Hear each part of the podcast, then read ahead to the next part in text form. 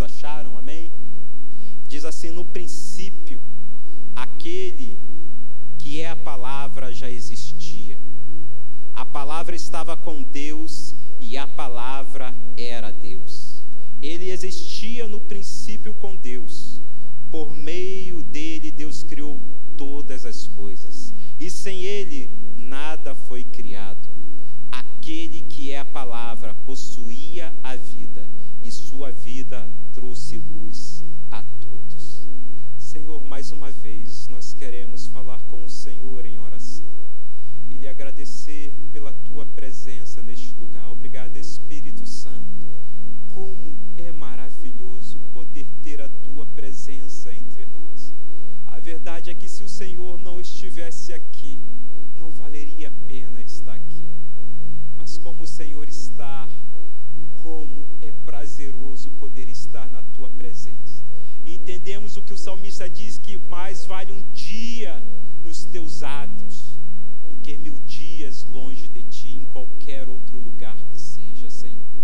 Por isso pedimos, Espírito Santo, continue a realizar a tua obra nesta noite em nossos corações. Já tens falado e nós pedimos, continua a falar, apesar de mim. Usa-me como instrumento teu para que o teu nome, Pai, seja glorificado. No nome de Jesus nós oramos e te agradecemos. Amém e amém. Queridos, podem se assentar. Muitos poderosos, muitos imperadores e reis tentaram destruir esta palavra. Filósofos e sábios deste mundo tentaram desacreditá-la e hoje em dia continua assim também. Mas todos eles passaram, como os que existem hoje em dia passarão. Mas a verdade é que a palavra de Deus, ela permanece. Ela continua transformando vidas, salvando e mudando a história daqueles que a recebem em seu coração. Essa palavra, ela é poderosa, ela é eficaz e ela é fiel. Nós somos privilegiados por podermos não somente termos a palavra de Deus, mas por poder aprender e praticar a palavra de Deus.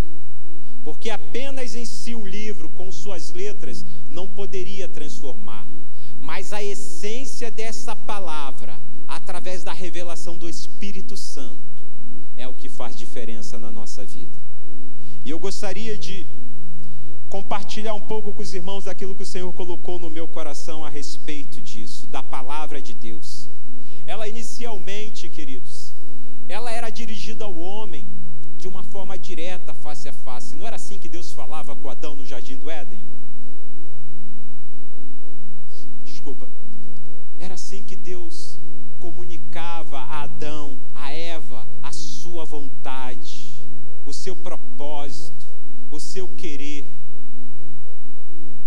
Mas quando o homem caiu e a iniquidade se multiplicou, Deus não poderia mais ter esta comunhão com o homem, porque o pecado afasta o homem de Deus, e Deus ele não pode ter comunhão com quem está em pecado. Mas nem por isso ele deixou de continuar falando ao homem. E Deus, ele então usou a forma da comunicação inspirada para que a palavra de Deus pudesse chegar até nós. Além da própria natureza, como fala em Romanos 1, de 19 a 20, onde manifesta a existência de Deus e que o homem, ele é inexcusável, ele é indisculpável por dizer que não conhece a Deus, porque ainda que não houvesse a palavra, a própria natureza revela o poder de Deus. E nós somos testemunhas disso quando nós olhamos para a beleza que há na natureza e o equilíbrio de todas as coisas conforme Deus fez com a sua poderosa mão e o poder da sua palavra. E vemos que não poderia existir essas coisas sem a existência de alguém superior, de um ser superior. E nós sabemos quem é este, é o nosso Deus. Parte das Escrituras, conhecida como Velho Testamento, foi escrita antes de um tempo específico. E como fala ali em 2 Timóteo 3,16, se quiser projetar, eu já vou adiantando a leitura. Diz assim: Toda a Escritura é inspirada por Deus e proveitosa para ministrar a verdade, para repreender o mal e para corrigir os erros e para ensinar a maneira certa de viver.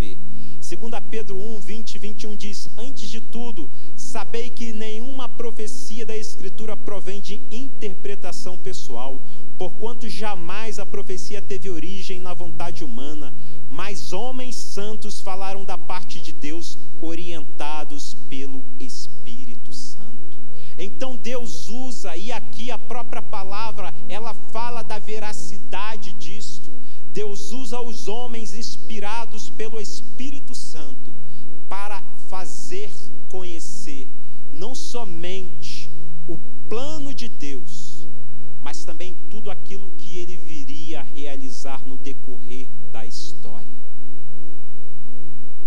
E mesmo que a Bíblia ela tenha citações históricas e as pessoas às vezes não entendem que às vezes em pequenas citações históricas o Espírito Santo pode nos trazer revelações profundas que podem fazer a diferença na nossa vida. Mas é bem verdade que quando nós lemos a palavra de Deus e quando nós a lemos desejosos de realmente sermos transformados por ela, essa palavra ela começa a modificar. E muitas vezes isso acontece até mesmo na correção, na exortação, como muitas vezes também é na consolação, é no fortalecimento que a palavra vem atuando. E essa parte das Escrituras sagradas que chamamos Velho ou Antigo Testamento antecedeu o que Paulo chama a plenitude dos tempos. Vejam que o Velho Testamento ele começa lá em Gênesis e ele vem falando a respeito de um tema central. E até quando chega no último livro, a palavra de Deus, ela não deixa de estar sempre trazendo a lembrança de que haveria Deus manifestaria o cumprimento da sua promessa no que diz respeito àquele que viria para desfazer as obras do diabo e para trazer ao homem salvação. E quando em Efésios 1, 3, 10 diz o seguinte: Bendito o Deus e Pai de nosso Senhor Jesus Cristo, que nos tem abençoado com toda sorte de bênçãos espirituais nas regiões celestiais, assim como nos escolheu nele antes da fundação do mundo para sermos santos e irrepreensíveis perante ele, e em amor nos predestinou para ele, para a adoção de filhos por meio de Jesus Cristo, segundo o beneplácito de Sua vontade, para louvor da glória de Sua graça que Ele nos concedeu gratuitamente no amado, no qual temos a redenção pelo Seu sangue, a remissão dos pecados, segundo a riqueza de Sua graça, que Deus derramou abundantemente sobre nós em toda sabedoria e prudência,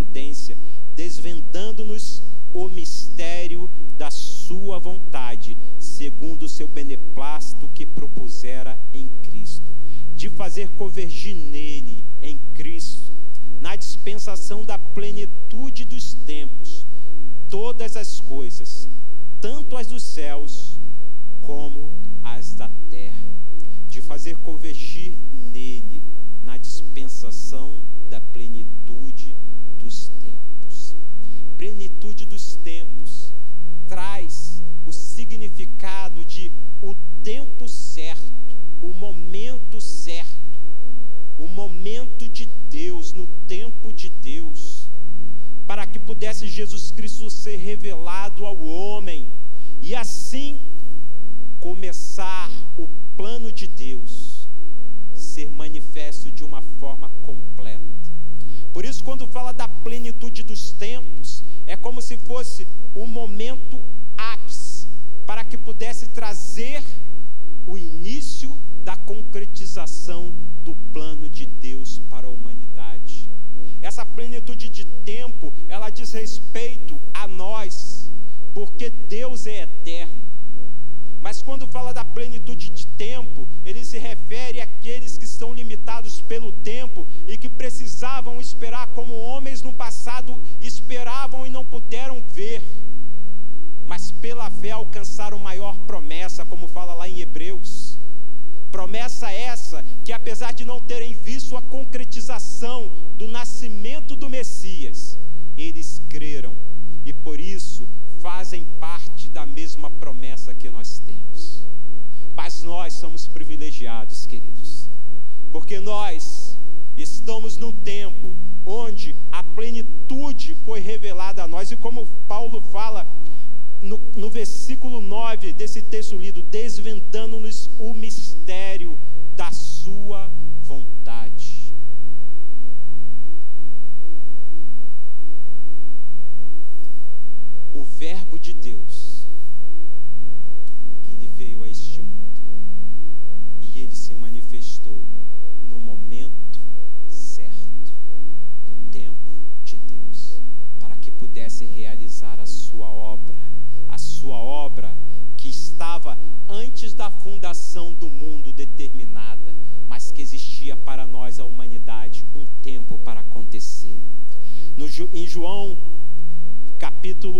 Versículo 14 ainda diz: E o Verbo se fez carne, e a palavra se fez carne, e habitou entre nós, cheio de graça e de verdade, e vimos a sua glória, glória como do unigênito do Pai. Jesus, ele não veio apenas para executar a sua obra redentora expiatória, salvífica, tornando-se culpado em nosso lugar, mas também ele veio para trazer a confirmação do que dizia no Velho Testamento e trazia a proposta de uma nova aliança, como é falado na própria palavra, uma aliança superior. Antes, a forma como se salvava através da lei, o que era impossível ao homem, porque era impossível cumprir toda a lei. Mas Jesus Cristo, ele veio para se tornar maldição em nosso lugar e assim nos trazer esta nova aliança, uma aliança que agora não poderia ser mais quebrada, porque Jesus Cristo confirmou. Ela anterior dependia apenas, melhor dizendo, dependia do homem e de Deus. Esta, Jesus Cristo, ele fez a parte que isso, essa aliança ela não pode ser quebrada. Quando nós fazemos uma aliança com Deus, da parte de Deus, essa aliança não pode ser quebrada. E nem nós mesmos podemos quebrar essa aliança, porque ela foi feita através de Jesus Cristo. O que nós podemos fazer é não fazermos parte desta aliança. O interessante é que Jesus Cristo, o Verbo vivo, ele veio e se manifestou a nós, e ele cumpriu todas as coisas, conforme a própria palavra diz, para que ele pudesse assim então trazer neste novo tempo, na plenitude dos tempos, uma nova aliança e uma nova forma de relacionamento com Deus, onde não era mais necessário aquelas práticas religiosas ou aquelas práticas instituídas pela, pela lei de Moisés, mas agora sim uma nova prática, onde Jesus Cristo mesmo fala para aquela mulher samaritana: e os verdadeiros adoradores adorarão ao Pai em espírito e em verdade. Queridos, nós não estamos mais limitados pela religiosidade que a lei trazia. Não, o véu do templo foi rasgado, foi cantado aqui. E todos nós agora temos um livre acesso. Livre acesso a Deus. Jonatas, mas não é sobre a palavra de Deus que você falou que ia falar? Queridos, quando falamos de Jesus, estamos falando sobre a palavra de Deus. Porque ele é o Verbo de Deus encarnado, ele é a palavra de Deus encarnada. Muitas vezes o nosso conceito, quando falamos de Bíblia, a gente pensa na Bíblia como um livro que tem muitas histórias escritas. Nós devemos olhar para a Bíblia e ver a essência que existe nela. Porque não me envergonho do Evangelho, que é o poder para a salvação de todo aquele que nele crê. Paulo não via apenas letras, mas ele via a manifestação do poder através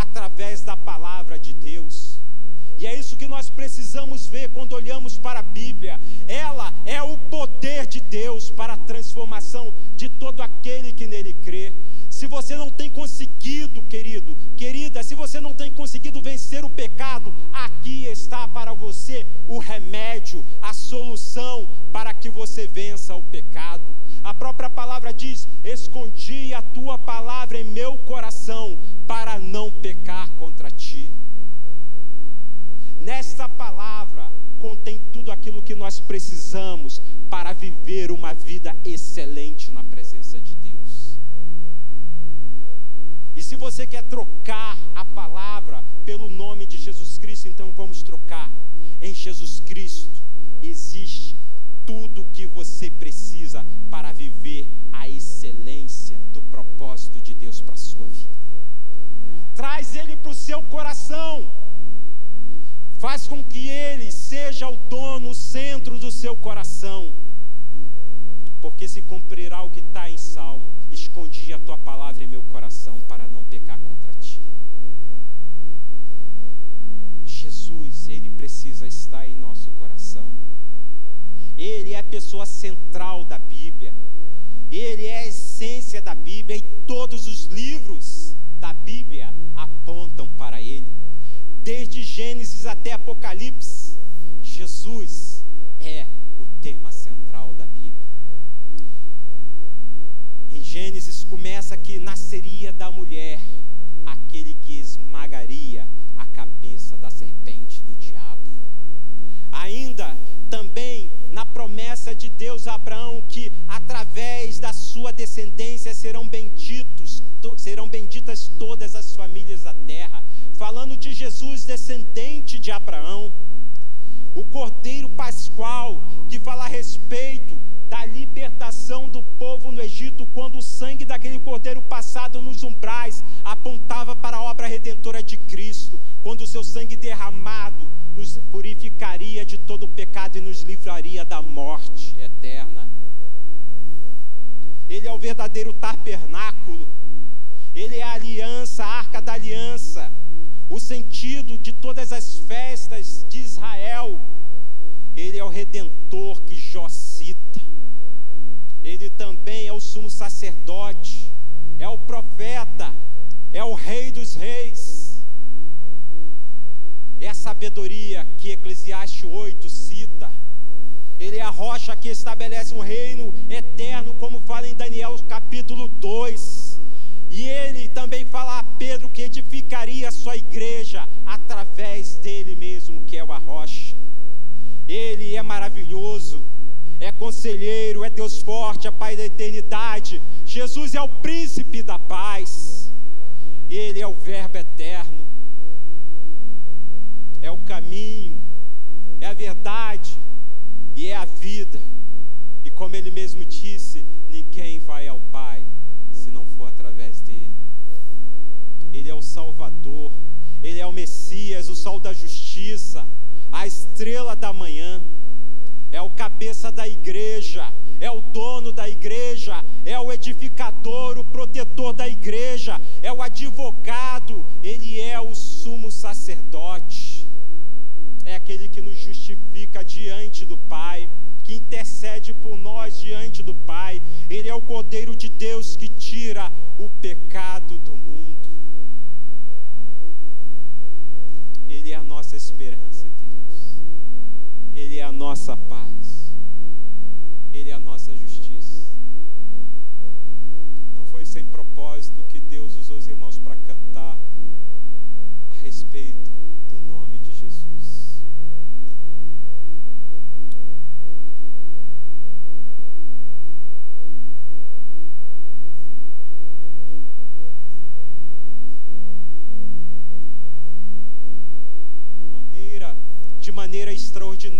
Senhor tem confirmado a palavra que é pregada aqui, deste local.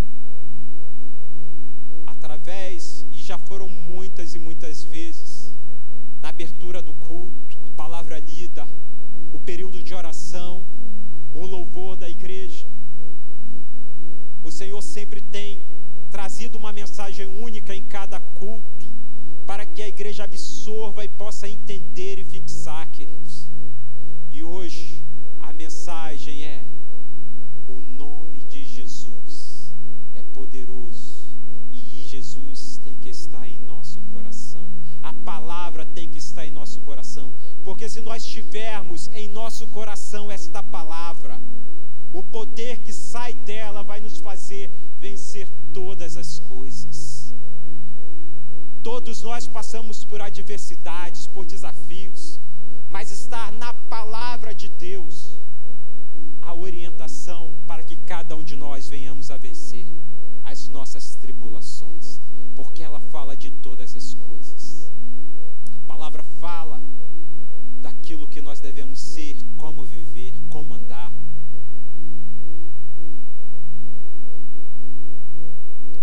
Jesus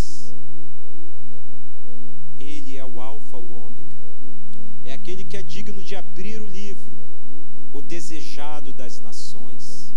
Ele é o que voltará em poder, glória e majestade para julgar as nações. É aquele que dirá àqueles que forem fiéis: Vinde, benditos de meu Pai.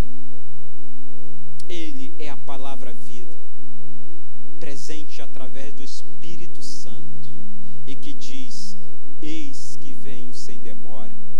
Guarda o que tens para ninguém, para que ninguém tome a sua coroa.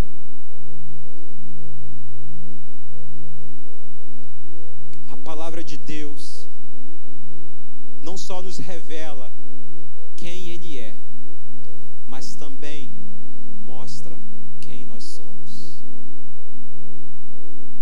Em Hebreus 4:12 a palavra Deus ela é viva e eficaz.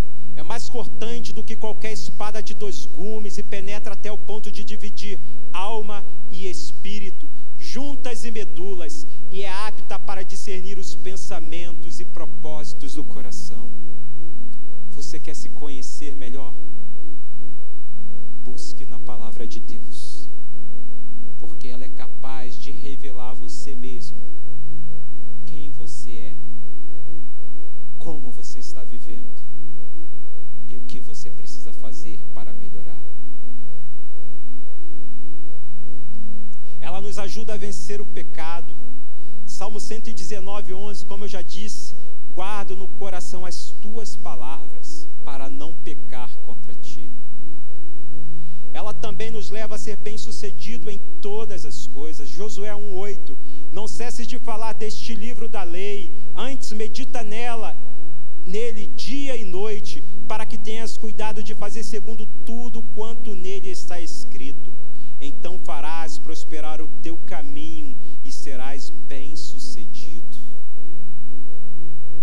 Ela te faz resistir nos dias de tribulações e quando vêm as adversidades. Mateus 7, 24 e 25.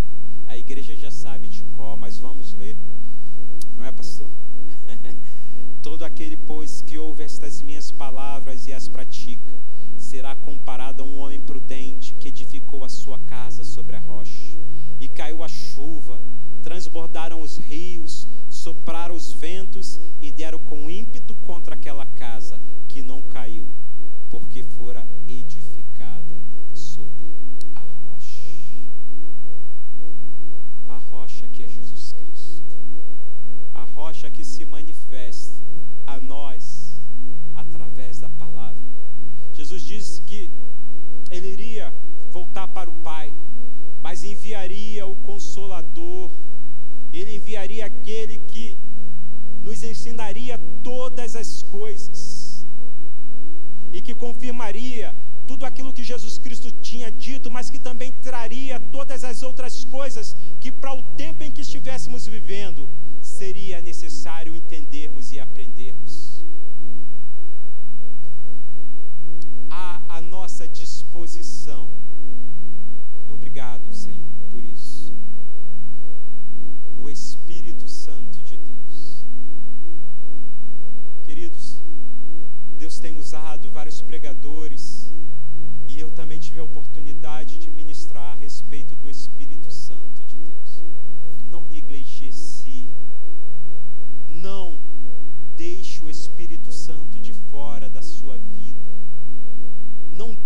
de depender dele para que ele possa te trazer a revelação da vontade de Deus.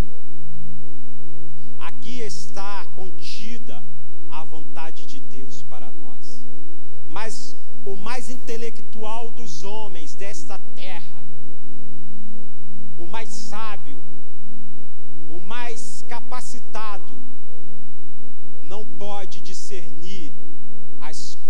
espirituais que estão aqui. Porque as coisas espirituais, a própria palavra diz, elas se discernem espiritualmente. E só é capaz de discernir espiritualmente aquele que tem o Espírito Santo de Deus. O Espírito Santo, o ajudador, o consolador, o guia, aquele que está conosco todos os dias. Aquele que juntamente conosco, a igreja do Senhor, a noiva do Senhor, espera o dia do arrebatamento, mas enquanto este dia não chega, nós precisamos ser trabalhados pela palavra de Deus. Este é o ano de se falar a respeito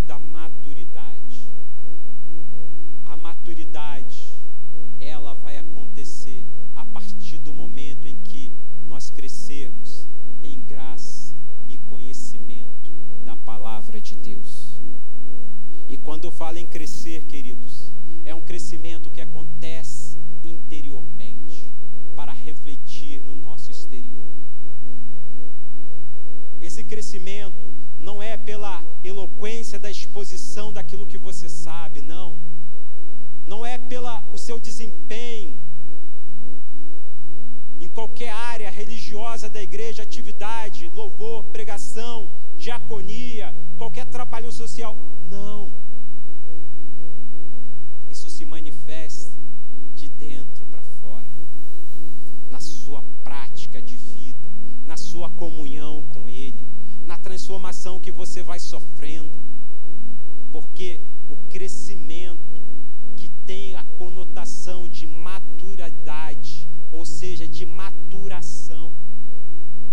Ele exige você sair de uma zona de conforto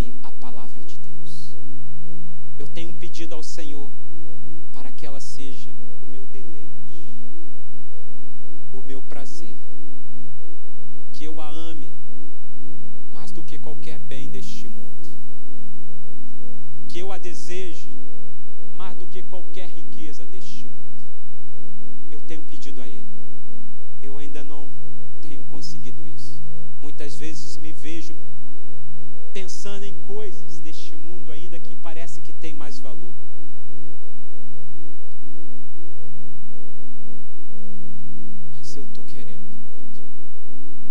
Eu quero. Eu quero me aprofundar mais. Eu quero conhecer mais. Eu quero mergulhar mais. Eu sei que isso é de cada um, é pessoal. Não sou eu que vou viver o seu momento. Talvez você já está no momento que eu tenha que chegar para você e me falar, me fala aí como que você fez.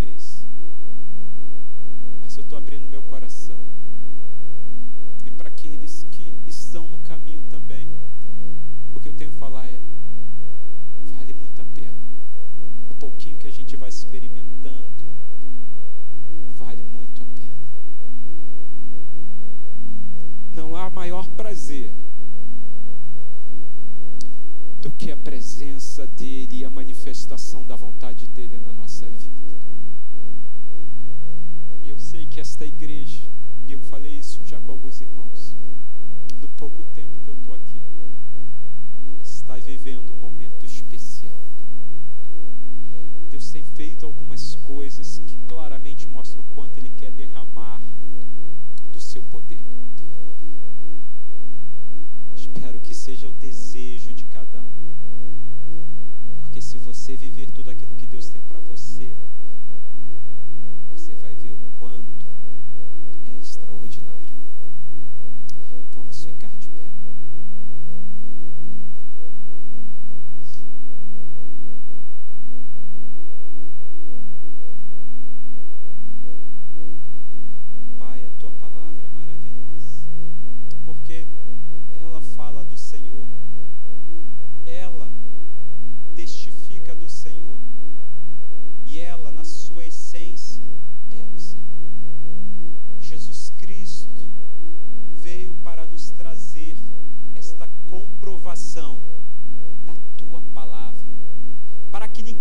pensasse como eu posso saber se ela é a palavra de Deus. Tu enviaste o teu filho aqui e ele cumpriu toda a palavra. E ele manifestou também a continuidade daquilo que o Senhor tinha a revelar a nós. Pai, nós queremos te agradecer pela tua palavra e pedir que o Senhor continue a fazer a tua obra em nossos corações. Continue a edificar a tua igreja neste local. Continue a falar conosco, porque nós queremos, Senhor, com todo o nosso coração, amar mais e mais a tua palavra e ter ela como o nosso prazer, a nossa alegria, de forma tal que quando a tua palavra for exposta, Senhor, nós possamos ter os nossos corações ardendo, desejosos ouvir um pouco mais daquilo que o Senhor tem para nós. Mas não somente aqui, Pai, em nossos lares, em nosso trabalho,